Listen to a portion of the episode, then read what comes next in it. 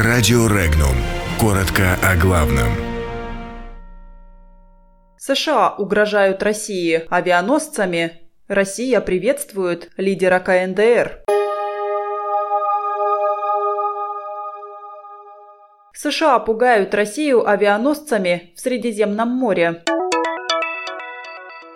Поезд Ким Чен Ына встретили во Владивостоке.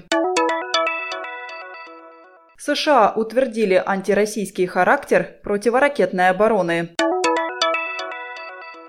Виноделам Крыма не хватает бутылок.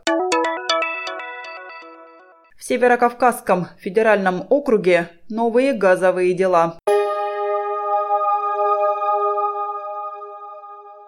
Американская авианосная группировка, развернутая в Средиземном море, служит сигналом для Москвы. Об этом заявил посол США в России Джон Хансман. Говорится в пресс-релизе 6-го флота военно-морских сил США. Если Россия действительно хочет улучшить отношения с Вашингтоном, ей стоит прекратить свою дестабилизирующую деятельность по всему миру.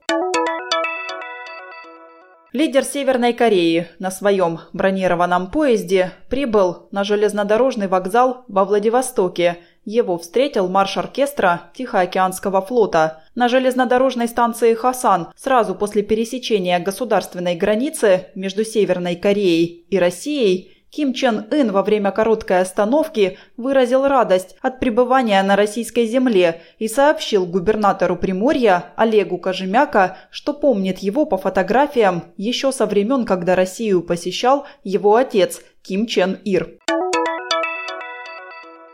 Военные Соединенных Штатов в своих документах официально закрепили антироссийскую направленность своей противоракетной обороны. Об этом заявил министр обороны России Сергей Шойгу, добавив, что это в очередной раз подтвердило правильность российских оценок данной системы.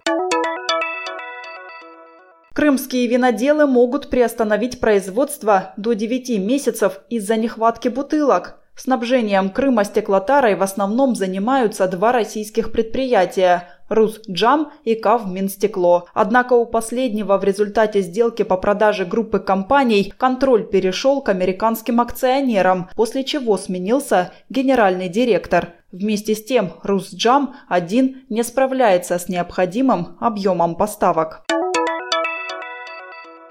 В Северной Осетии задержаны двое руководителей топливно-энергетического комплекса республики. Всего возбуждено 14 уголовных дел о злоупотреблении полномочий в отношении четырех начальников территориальных участков «Газпром Межрегион Газ» Владикавказ. Вопрос о задержании остальных участников аферы на 150 миллионов рублей решается в настоящее время. Подробности читайте на сайте Regnum.ru.